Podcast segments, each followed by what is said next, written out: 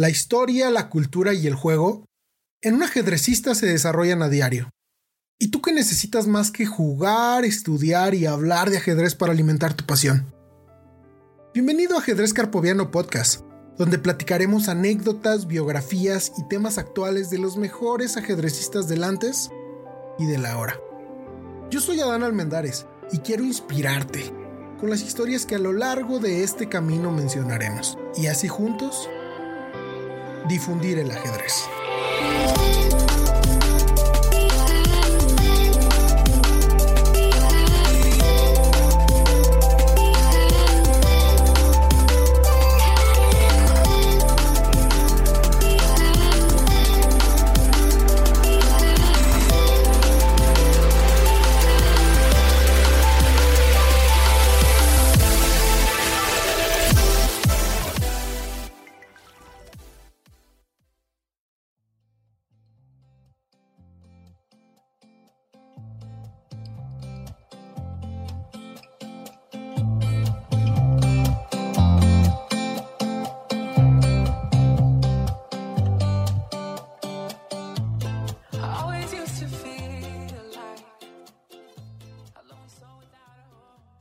Hola, ¿qué tal mis queridos carpovianos? Bienvenidos nuevamente. Estoy de regreso después de seis meses de inactividad.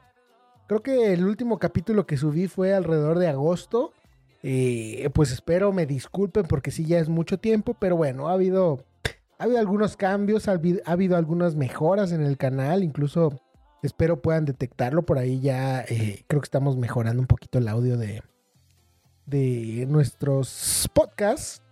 Entonces, eh, pues me da mucho gusto estar de regreso. Eh, muchos me han escrito tanto en, eh, para el podcast como para el canal de YouTube pidiéndome que no deje estos, estos capítulos, este seguimiento a todas las historias de los campeones del mundo, porque les ha gustado, ¿no? Entonces, pues he tenido algunas complicaciones, pero estamos aquí, hemos vuelto. El día de hoy les tengo preparado, bueno, les tenía preparado desde hace mucho tiempo, pero no había subido, la entrevista con Julio Granda. Les voy a presentar la introducción de lo que viene en los siguientes capítulos con Julio Granda. Vamos a platicar acerca de la, de la anécdota que tuvo el maestro Edgardo Pacheco con Julio Granda, que se platicó en, en episodios pasados.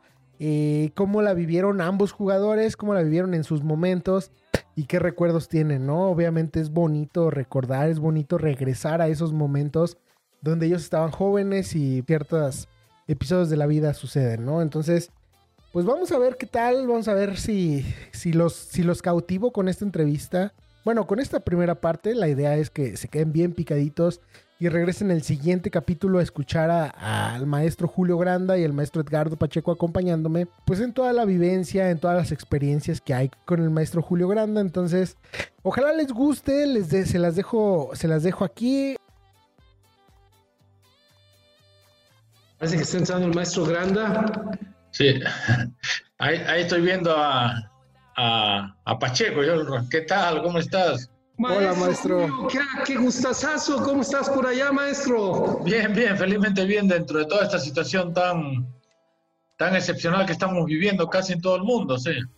Oh, qué, qué fortuna, qué fortuna saludarte, ami- amigazo querido, desde hace 34 años que nos vimos allá en Gauzdal, ¿no? En Gaudal, en el, en- sí, la, otra- la otra vez justamente estuve leyendo algunas anécdotas que, que contabas en una entrevista que te habían hecho, caramba, y dije, eh, qué bien que alguien las recuerde porque en realidad me las había olvidado. Bueno, esa- eh, justamente aquí está con un, un gran amigo también, este Adán, Adán que está aquí con nosotros. Hola, ¿qué tal, profe? Este, yo soy ¿Qué Almendares. tal, qué tal, Adán? Mucho gusto. Mucho gusto, profe. Estábamos platicando esa anécdota de cuando estábamos en Noruega, que, que llegaste, dije yo, este debe ser latino, trae el cabello oscuro, este, se ve como uno, debe ser, no, no, no puede ser noruego, ¿verdad? Sí. Y creo que te, que- que fuiste hasta Suecia, maestro. Me, ah, eso, eso me había olvidado por completo, efectivamente. Me pasé de largo y, y dije, ¿dónde estoy? Me había quedado dormido y, claro, me, me, me pasé ¿no? y luego tuve que volver. Sí, yo llegué al hotel ahí en Gausdal, en medio del bosque precioso, y era un pánico porque decían, ¿dónde está el maestro Grande? Y el maestro Grande no llega y no llega y no llega. Y todo el mundo preocupado por el maestro Grande que no llegaba. Yo estaba preocupado por mis maletas. y que llegue el maestro Grande como con seis maletas.